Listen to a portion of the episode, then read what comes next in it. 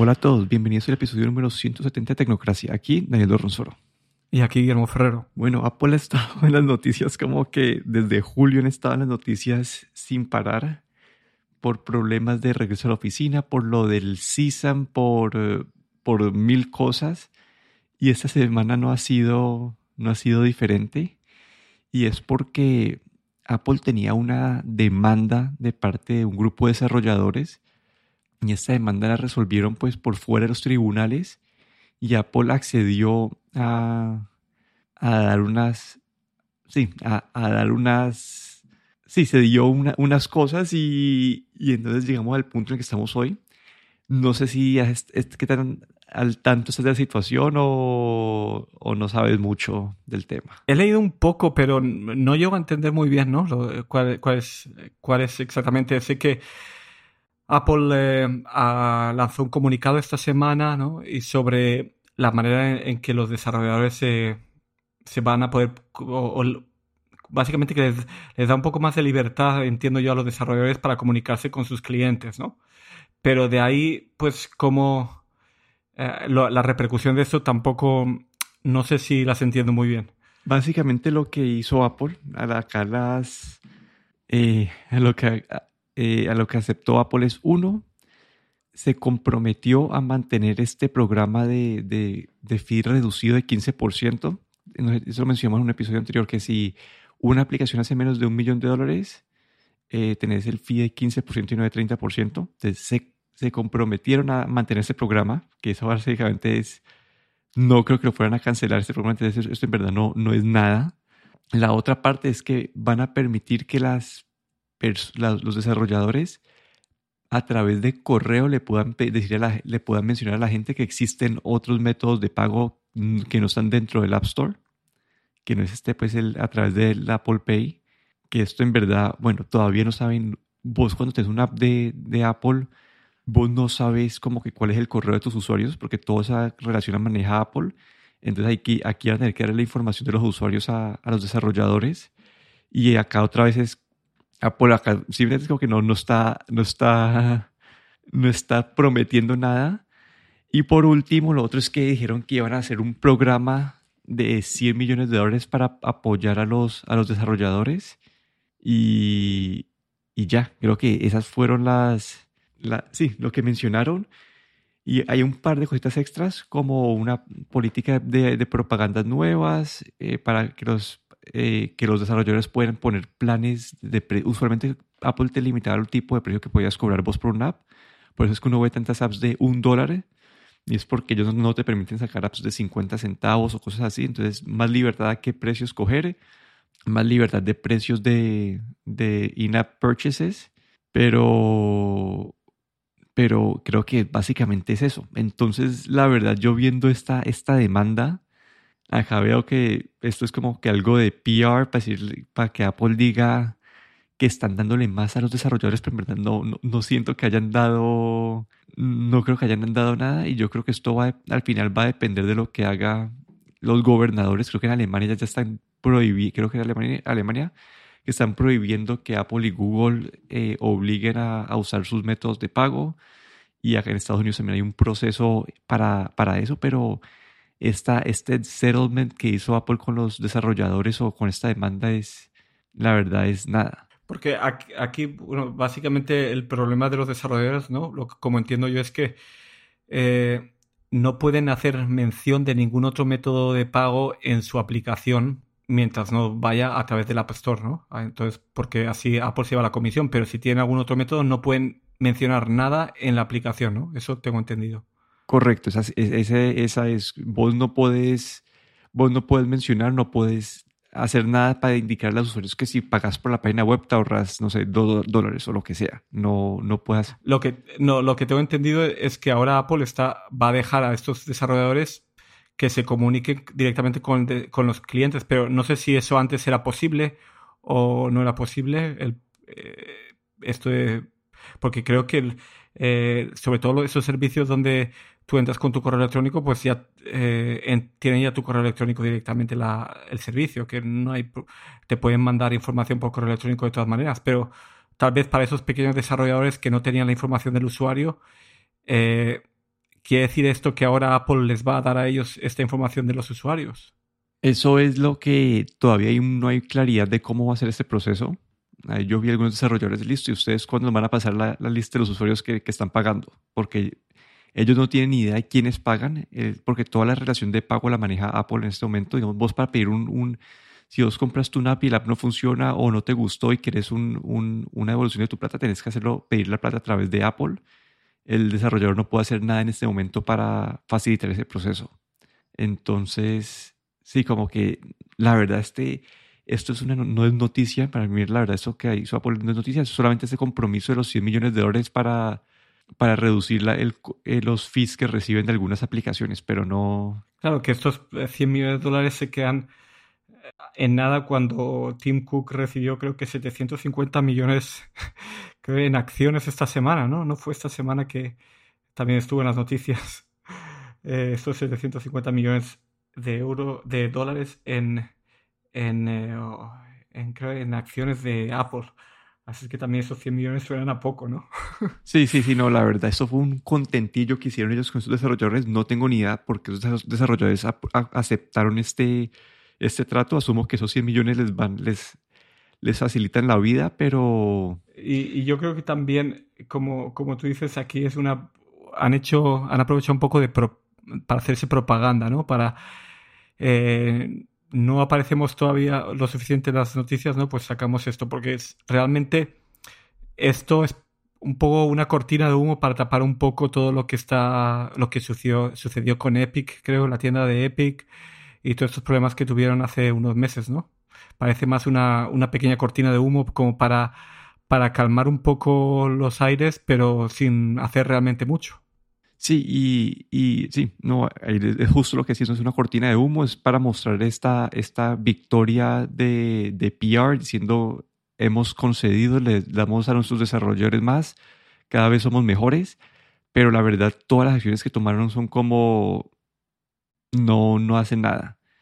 Entonces yo creo que el gobierno va a terminar forzando la mano y, y para mal. Y además de eso, como que además de que tenemos todo este problema de, de los fees y, y, que Apple no te de la poca libertad que te da Apple, para mí el problema más grande muchas veces son los problemas que tenés vos como desarrollador con Apple, porque vos en teoría este fee lo pagás para que ellos mantengan las scam apps fuera de, de, la, de la tienda, para que te ayuden a vos al proceso, el proceso de, de, de publicar tu app.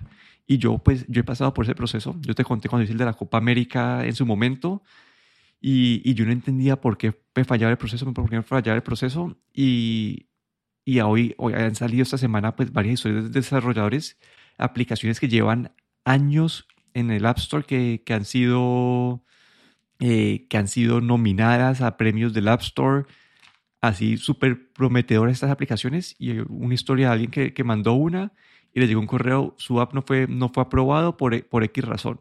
Entonces la, la, persona trató de, de pero no, no esas, esas respuestas son automáticas y no, no son claras. Entonces la persona trató de, dijo, puede que sea esto. Trató de corregir y volvió a mandar el mismo correo automático. Entonces ya no sabía qué hacer. Entonces hizo, eh, ella tenía un contacto en Apple. El contacto le dijo, no, pues te toca hacer, eh, escalarlo usando tal cosa. Hizo eso, le respondieron y lo que hizo la persona es básicamente revisó dijo, sí, su, su aplicación no está, no está dentro de, de, los guidelines de la tienda, entonces no va a ser aprobada. Y ella, y ella como que ve, esta, esta, aplicación lleva años en la tienda, ha sido promovida por, por Apple como por ser de las mejores aplicaciones, por todo, y se quedó trabada hasta que tuvo, pues, tuvo que usar sus contactos con, con el press y con todo para llamar la atención a ella la contactó una persona por teléfono y le dijo, ve, eh, tenía razón, tu, tu, aplicación no fue aprobada por, eh, por una razón errónea y ya la vamos a aprobar. Pero acá lo que, lo que básicamente le pasó es, listo, sumitió la, la aplicación, si el sistema automático detecta un problema, te la bloquea, sin importar si ese sistema automático está bien. Cuando, es, eh, cuando lo escalas un nivel, lo, lo mira una persona, por la persona ve, básicamente lo que hizo la persona fue el, el, sistema automático dice que esa aplicación no cumple esta ley. Eh, el man ve si, esa, si eso es verdad y sea así, entonces la vuelva, la vuelva a bloquear sin importar lo que dice el desarrollador, sin importar la historia, sin, sin, sin echarle dos, dos segundos de cabeza o pensamiento a, tratar de entender qué está pasando, cuál es la situación, sino que simplemente el sistema dijo esto, eh, eso que dijo el sistema está dentro de nuestros guidelines, sí o no, y, ya, y, te vuelven a bloquear. Entonces, la gente pagando estos, estos fees de 15 y 30%, esperarías un poco más de, de servicio. Yo creo que eso fue lo que me pasó a mí con, con el app de la Copa América, que era el sistema automático diciéndome que no. Yo le escribí a la gente eh, ellos veían que el sistema dijo que mi aplicación contenía una, contenía una palabra que no, que no se podía utilizar y, y entonces me la bloquearon, pero sin, sin saber que esa palabra que está utilizando yo no en verdad sí la debería poder utilizar, no, no, no, no van a ese paso extra de, de tratar de entender la situación, de, de tener la discusión, de analizar qué es. Entonces, al final yo creo que este sistema de, de aprobaciones debería trabajar pues para los usuarios finales y para, y para los desarrolladores. Y este momento, la verdad, no hacen nada de eso. Entonces, no sé, como que vos como desarrollador también tenés este, como que además de que Apple está haciendo súper, pues, estricto o no quiere ceder nada de su, de su control, que yo lo entiendo. Yo como ellos han construido todo esto, esto es parte de su modelo de negocio, yo entiendo eso perfectamente, pero a la vez deberían como que darte un buen servicio eh, Sí, deberían darte un buen servicio como si estás con eso que estás pagando. Entonces. Sí, el los desarrolladores sois los que estáis, los que habéis hecho esta tienda algo, porque sin desarrolladores no sería nada. Sí, pues ahí también, eso tampoco, pues, también sin, sin el iPhone y el ecosistema y todo, no, tampoco sería nada. Entonces, yo no, yo no soy la persona que te pelea, bueno, porque yo no vivo de eso, yo mis apps, las que he puesto son gratis. Ya estás pagando 100 euros al, al año para, para tener esa, ese derecho a desarrollar aplicaciones, ¿no? Sí, sí, sí. Sí, entonces yo, yo acá esperaría que ellos, en verdad, este proceso de aprobaciones eh, lo tienen que revamp, meterle personas que en verdad no sean como personas que simplemente están leyendo un script y viendo el computador dijo esto, está bien y ya, y como que, personas que sean capaces de, de, tomar decisiones y analizar una situación, porque en verdad en ese momento están agregándole cero valor a, a, la, a, a la comunidad, porque igual se les pasan a estas aplicaciones de scams, igual se les pasan y, está, y están bloqueando aplicaciones que realmente son eh, valiosas. Entonces hubo una accesibilidad que era como un teclado para el, para el Apple Watch, que decía que era como que el mega teclado para las personas que no podían ver, algo así, y, y había sido nominado también por Apple y, también lo bloquearon. Y después de mil peleas dijeron así que tu, tu aplicación no está aprobada y era como una aplicación que era como que nominada por Apple por la, de la mejor aplicación de, de, para el Apple Watch. Entonces, todo esto hay como que hay un desconecte entre lo que la compañía dice vender y lo que están aprobando en este proceso y no sé, como que si van a cobrarte toda esta plata y están defendiendo su modelo de negocio, también tienen que mostrar que están dando valor en este sentido y no lo están haciendo. Sí, justo fue esta semana que, que vi la noticia de esta aplicación que se llama me acuerdo la Flex Type o algo así, que era una aplicación que había hecho un teclado para el Apple Watch que bastante bueno, también para el iPhone, había muchas aplicaciones de terceros que habían integrado este teclado en sus propias aplicaciones, porque esta ofrecía como una interfaz para otros desarrolladores poder integrar este teclado. Y justamente fue esta semana, principio de esta semana, que hubo una noticia que dijeron que ya que ya habían tenido bastante, que se que dejaban ya de desarrollar la aplicación porque por lo visto, pues eh, esa lucha continua con Apple, pues eh, con cosas de, supongo que era más por la aprobación de la aplicación y todo esto, pues que al final ya tiraron la toalla. Y la verdad es que eh, igual que esto, que, que las, hasta el momento la App Store ha sido pues el, uno de los, digamos, uno de los principales fuentes de ingresos probablemente de Apple, pues también se les puede venir abajo, ¿no? Si empiezan los desarrolladores a, digamos, a, no, no apoyarla, ¿no? Porque si, si, no, si no hay, si los buenos desarrolladores dejan de realizar, hacer aplicaciones e innovar, pues ahí se acaba, se acaba todo. Pero bueno, no creo que esto pase, obviamente, por, por la cantidad de iPhones que hay en el mundo, ¿no? Pues sigue siendo un negocio bastante bueno, ¿no? Pero, pero yo creo que Apple debería bajarse un poco del pedestal donde está y, y digamos, eh, pues, eh, como cuidar más a los desarrolladores, porque creo que los tiene un poco, yo creo que los tiene un poco abandonados. Sí, hay medidas que ellos pueden tomar ahí para mejorar la situación. Algunas personas dicen que puede ser, ser más libre con lo del fee o, o darles más libertad de mencionar los, los, los, otros métodos de pago. Eso puede ser. También para mí es la parte de, en verdad mostrar que están agregando valor con este fee en la tienda, que están bloqueando todas estas apps, estas copycats, estas apps scams, estas apps de y que las apps buenas no las están bloqueando por, por alguna bobada. Entonces, para mí, yo el modelo de negocio lo entiendo como que esa es una pelea que te puedes poner a pensar como que si ellos construyeron esto y todo han hecho eso, todo eso tiene el derecho de, sacarle plata, para mí eso está, está bien. Para mí es más el problema de que tengan que, que si están sacándole plata, que en verdad muestren que están invirtiéndole y, y, mejor, haciéndola mejor para los usuarios y para los desarrolladores, que en ese momento no es cierto. Que en teoría al principio, eso es lo que vos decías, no, esto se distingue de Android porque en Android pues aprueban todo y tenés todas esas aplicaciones basura pero hoy en día ya se, filtran más y más aplicaciones basuras de, en, el App Store. Yo ahí una vez traté de, de, hacer, usar unos cartoons para, para, para una de las apps, para hacer unos, para hacer unos como eh, avatars, y me bajé por ahí 10 aplicaciones de cartoons y había unos que te cobran como que 10 dólares semanales por, por aplicarle un filtro a una foto. Obviamente no las, no las puse, pero había aplicaciones que se, se les escapan así y que son, en verdad, no son buenas y sí, que hacen que la experiencia de usuario sea, sí, que sea, hace que la experiencia de usuario sea peor. Y esa es la parte pues, donde, donde yo veo el problema, ¿no? Pero bueno, a ver, a ver si después de esto mm, realmente mejora en algo. No sé si esto de anuncio de esta semana va a ayudar a mejorar algo, pero bueno. Bueno, ¿y cómo te dio con, con la beta? Pues eh, instalé la beta en el iPad y en el macOS.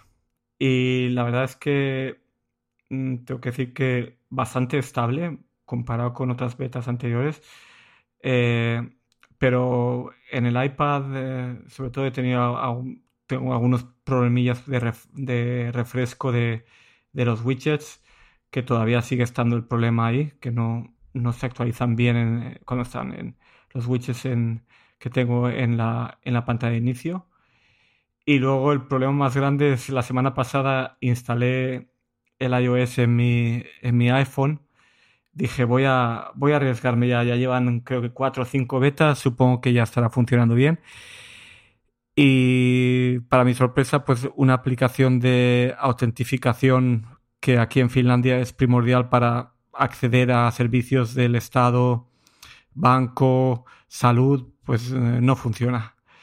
Entonces me tocó tener que restaurar otra vez el iOS 14 y reinstalar otra vez todo lo que tenía. Así es que por ahora en mi iPhone pues no puedo no puedo tener esta eh, la beta eh, y esperando a ver si bueno si actualizan esta aplicación eh, o estas aplicaciones de los de autentificación que hay varias pero ninguna de ellas funciona todavía con el con la beta así es que el año pasado o hace dos años creo que también tuvieron este problema y, no la sacaron.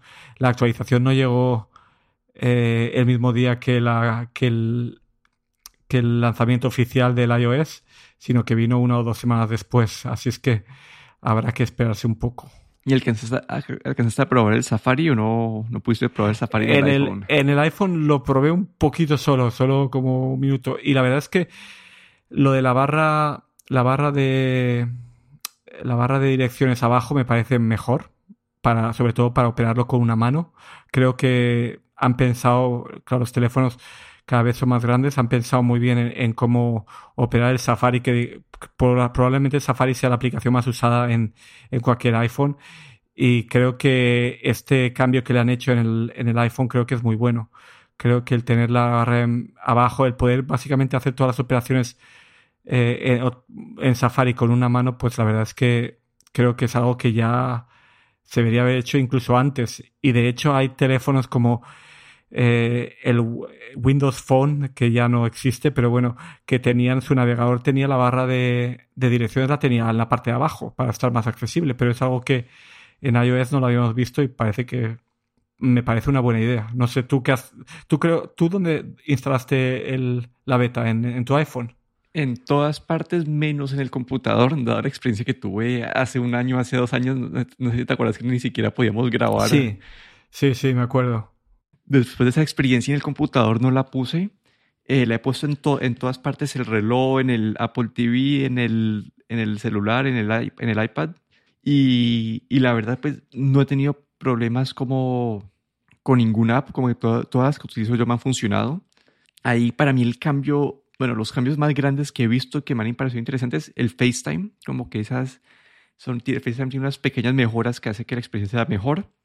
Obviamente todavía no las he probado al full porque con las personas que uso el FaceTime no, no tienen el, el beta todavía o el iOS 15 la otra parte ha, sido la de Safari y estoy 100% de acuerdo con lo que decís vos, ¿no? Como que la, parte, la, barra en la parte de abajo tiene sentido, uno poder ya moverte entre, entre, entre, entre pestañas arrastrando de un lado para otro. Creo que eso lo tenía Chrome desde el principio, pero la primera iteración sí era mala, como que la primera iteración como que vos tocabas la barra y de la nada se te movía la barra para la parte de arriba y sí, la primera iteración estaba mala y te quedaba un cuadro flotando encima de, la página y te tocaba como que jugar a mover el cuadrito para arriba, para abajo, para arriba, para abajo hasta que lo pudieras capturar.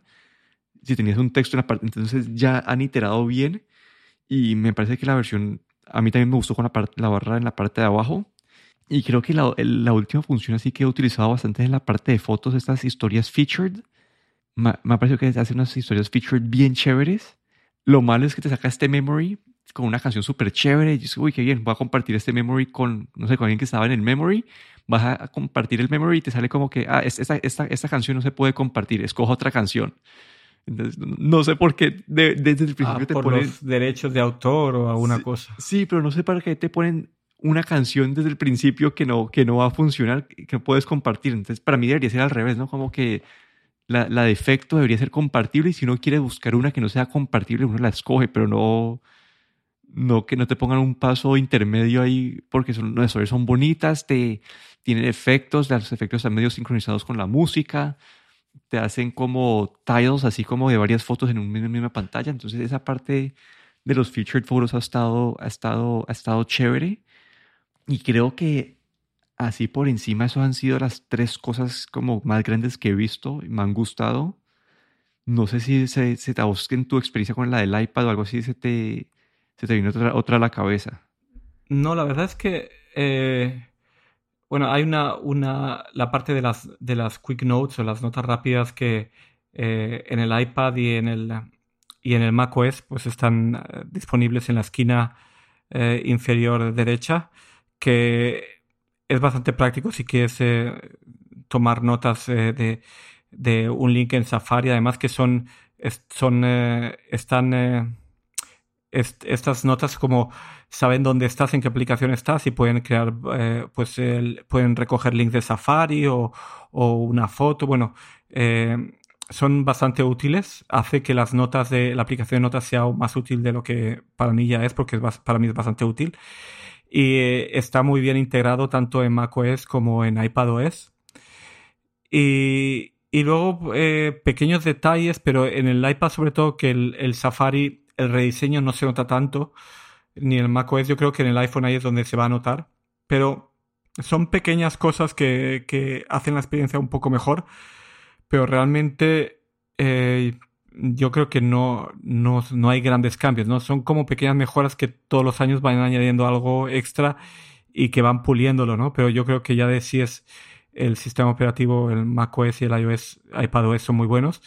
Pero lo, de, lo que sí que estoy esperando es lo del Safari en el, en el iPhone, porque creo que ese rediseño, sobre todo en el, en el iPhone este, sí que es algo que, que venía haciendo falta. Y se me ha olvidado, eh, ¿has probado los Focus Modes o no? No, no, no, no lo he probado. No, he visto, los he visto ahí, pero no, porque eh, como se sincronizan, puedes sincronizarlo con los tres, eh, con los tres, con iPad, iPhone y Mac como todavía no lo tengo en el iPhone, pues tampoco lo he, probado mucho, porque yo creo que esto más que nada eh, serviría en el iPhone, que es el que tengo siempre disponible, porque el macOS eh, lo utilizo solo en mis tiempos libres, no lo utilizo para trabajar, entonces eh, básicamente no, he podido utilizarlo mucho. Sí, a mí lo que me ha gustado ahí es, por ejemplo, yo cuando me ponía a leer en el iPad o en el celular, no me gustaba que me llegaran todos estos push notifications que estás leyendo y te tocaba como que esconderlos Entonces yo creé un modo para, para leer o para ver películas que solamente escojo un par de aplicaciones que, que quiero recibir la información o estos time sensitive que son las, las que asumen que son importantes.